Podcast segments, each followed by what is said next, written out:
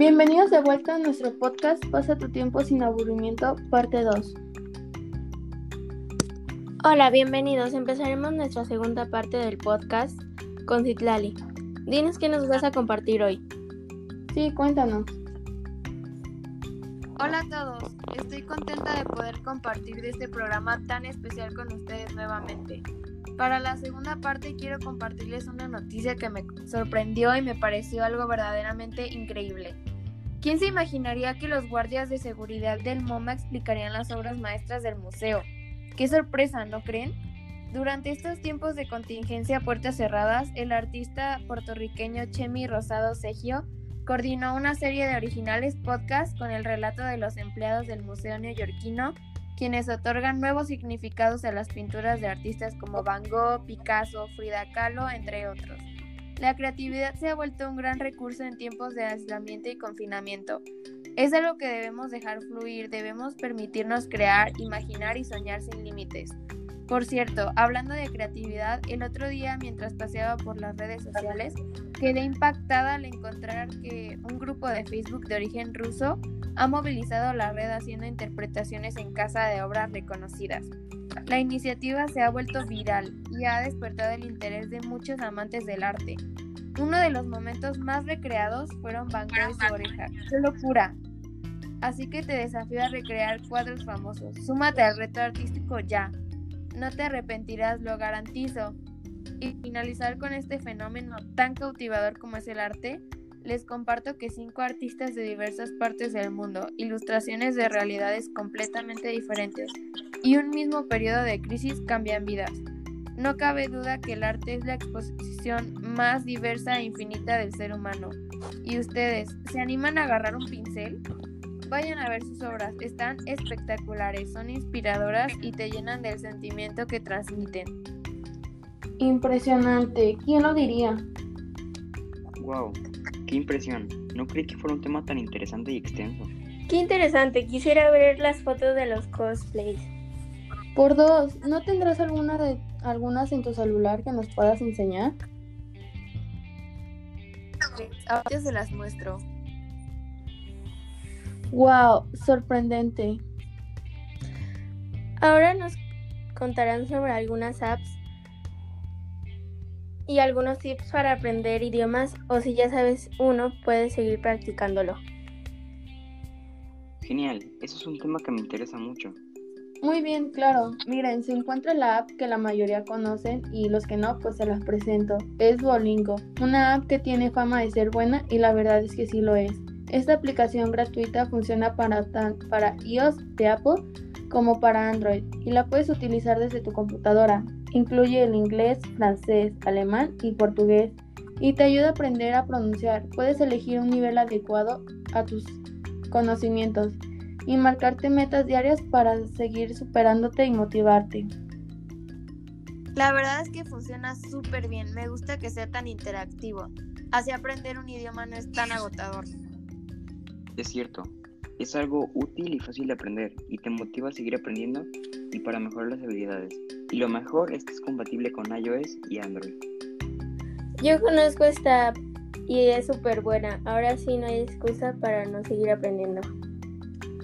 Ya sé, también otra app que nos ayuda es Busu. Esta es una red social gratuita para aprender idiomas en línea. Además del español, incluye 11 idiomas más, como el chino o el polaco. Busu ofrece cursos audiovisuales gratis y de pago y permite la interacción directa con habitantes nativos de todo el mundo. Además, contiene una división por temas cotidianos.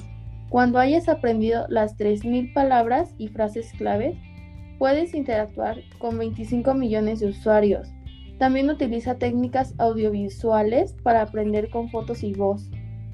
Me parece que es una app bastante útil. Muero por aprender nuevos idiomas. Lo mismo que mi compañera. Yo también muero por aprender otro idioma. Tendré que comenzar desde ahora. Se escucha muy bien esta app. Sí, otra es High Native.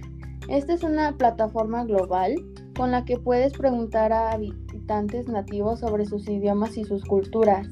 Es una forma gratuita y divertida de entender lenguas y culturas extranjeras. También te permite hacer preguntas a través de unos cuestionarios preparados. ¿Cómo se dice esto? ¿Suena esto natural?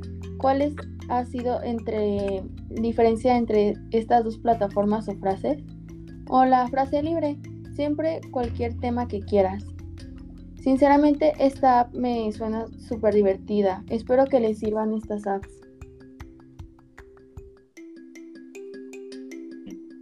Y sobre todo, qué divertido utilizar las apps. Yo quisiera aprender italiano y estas apps son muy buena opción. Igual no descartaré la idea de ir a una escuela. Totalmente de acuerdo. Está increíble que podamos aprender en línea. La verdad este tema es mucho de mi interés ya que siempre he querido aprender un idioma nuevo, el cual es el japonés.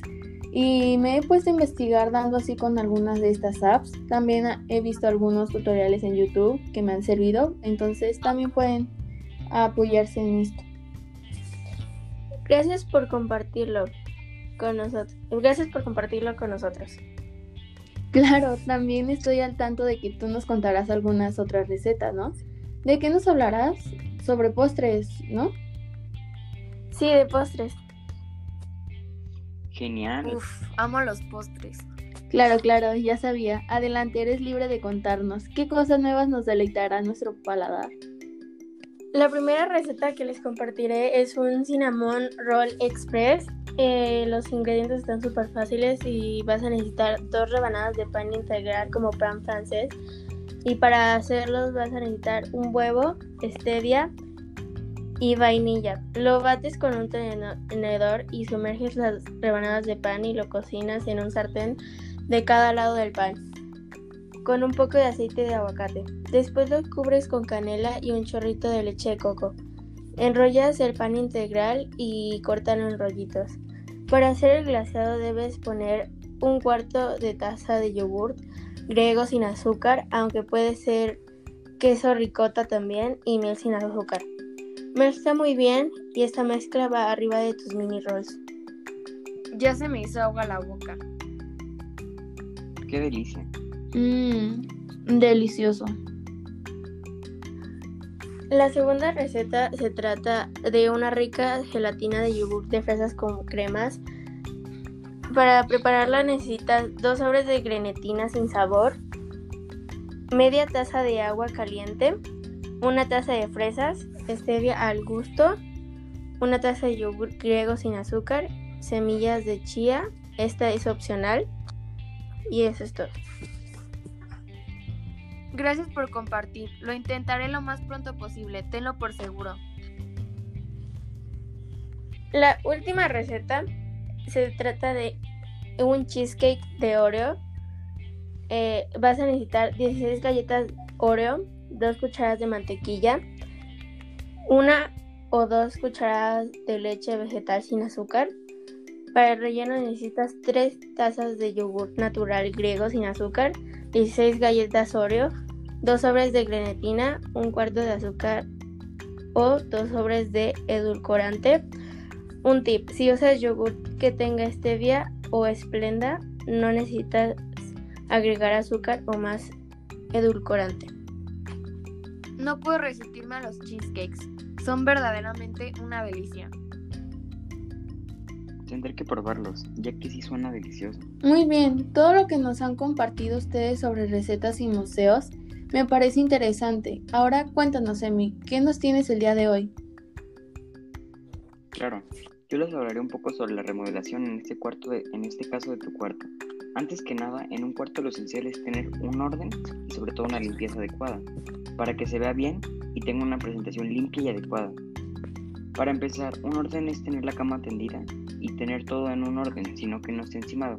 Por ejemplo, si tienes una repisa, tener en orden, no solo tenerlo encimado, las cosas encima una encima de la otra y sin espacio. Pueden intentar mover y lograr encontrar un orden donde tu cuarto se vea más amplio y sobre todo aprovechado. Para esto cada cosa necesita tener su espacio y no ponerlos justo al lado uno al otro, menos que hacerlos bros. Tener un orden en el cual se vea limpio y espacioso podría constar de mover tu cama a otro lugar. Esto podría dar ese espacio y aprovechamiento del cuarto que necesitamos o el cual queremos.